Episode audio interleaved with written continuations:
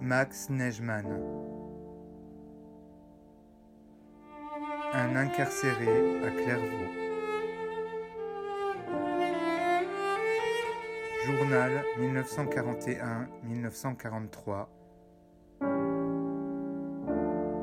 Traduction du yiddish par Claude Ampel.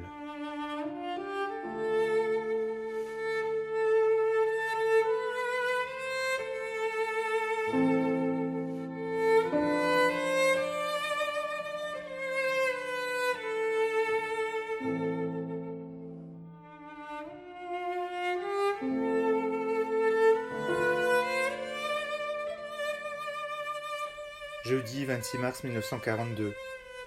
Hier, Guy avait la visite de son camarade et il m'a apporté du tabac, un paquet de tabac et trois cigarettes. J'ai de suite vendu le paquet de tabac et je suis rentré dans mon argent. J'en suis content, de cette façon je pourrai un peu fumer jusqu'à ma libération. Guy a parlé à son camarade et lui a présenté Bernard qui restera en rapport avec lui. Il pourra ainsi recevoir son tabac et écrire.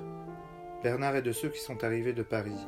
C'est un type sympa et comme il connaît la fille avec qui Bernard flirte, ils sont devenus rapidement amis. De mon côté, je mange en sa compagnie. Il remplace Guy. Il n'a encore rien reçu. Ce n'est rien, tant que j'aurai de quoi manger, il mangera avec moi. Quand il n'y en aura plus, il n'y en aura pas pour deux. Je lui donne un peu à fumer. Guy est allé aujourd'hui au mitard et demain matin, il sera libre.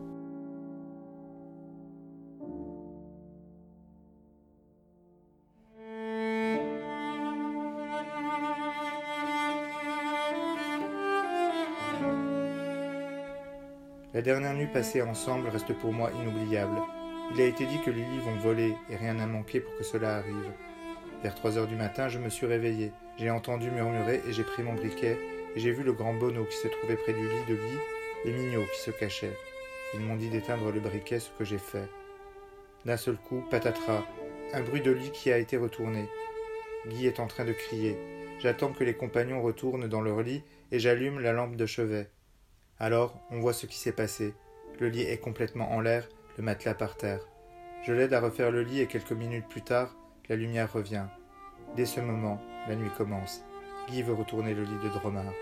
Et quand il se trouve près de son lit, il attrape le seau d'eau qu'il avait préparé et le renverse. Dromard a été deux fois retourné avec son lit. Je sens que les autres avec Bono ont voulu me renverser avec le lit et n'y sont pas arrivés. Le résultat est que nous n'avons pas dormi de la nuit.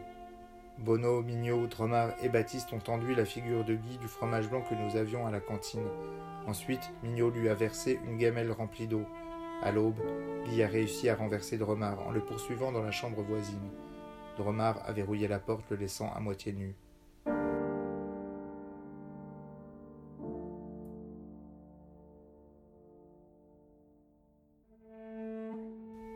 Le jour pointait. À cette heure, je me suis habillé et j'ai fait un peu d'ordre autour de mon lit. L'autre pièce était comme après une tempête. Les gars avaient des yeux pleins de sommeil. Maintenant, quand j'écris, j'arrive à peine à tenir mes yeux ouverts. Guy est parti et je reste certain qu'il tiendra ses promesses.